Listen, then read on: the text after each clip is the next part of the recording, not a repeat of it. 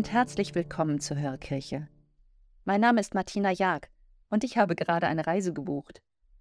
Ich finde es immer aufregend zu entscheiden, wo es hingehen soll, und ich freue mich auf eine neue Umgebung, neue Eindrücke und habe bis dahin ein bisschen Fernweh. Aber mein Zuhause für immer zu verlassen, das kann ich mir nicht vorstellen. Ich hänge zu sehr an meinem Hiersein. Ich bin richtig sesshaft. Wir haben hier unser Haus, unsere Verwandtschaft, unsere Freunde. Das alles zurückzulassen für, ja, für was eigentlich? Das ist doch verrückt, so ein Wagnis einzugehen. Etwas anderes ist es natürlich, wenn es da, wo ich lebe, ganz furchtbar ist. Wenn ich bedroht werde, keine Arbeit finde oder sogar Krieg ist. Dann kann ich verstehen, warum Menschen aufbrechen und sich zum Teil sogar auf gefährliche Wege machen.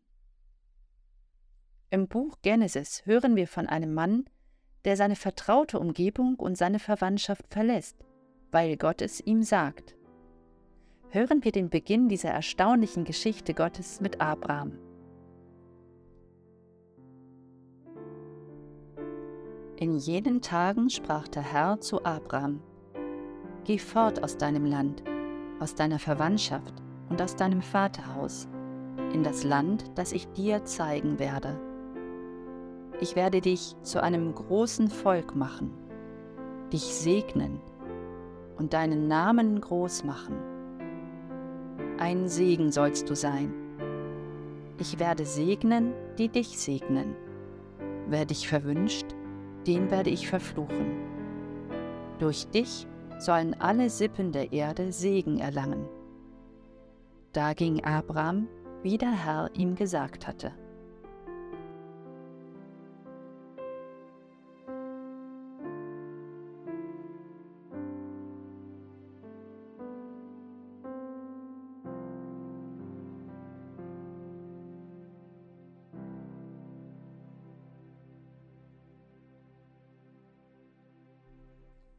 Abraham bricht auf, weil Gott es ihm sagt.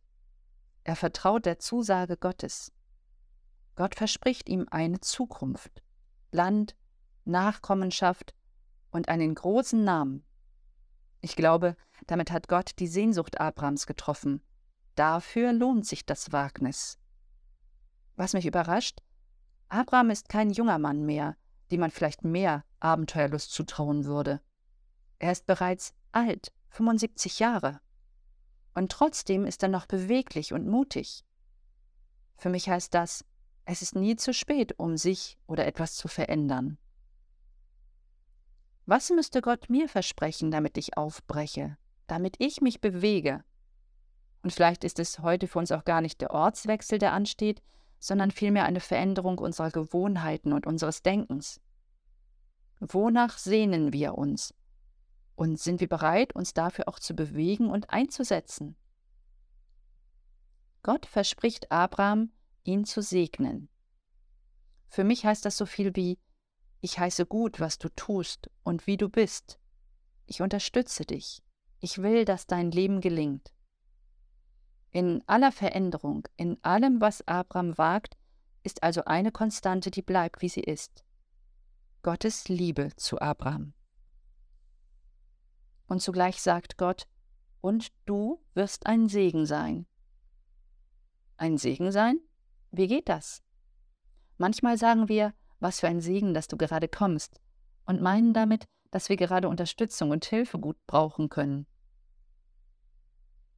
Ich glaube, du wirst zum Segen, wenn du davon überzeugt bist, dass Gott dich liebt, dass er dich mit seiner Liebe erfüllt, und dann kannst du nicht anders, als diese Liebe weiterzugeben.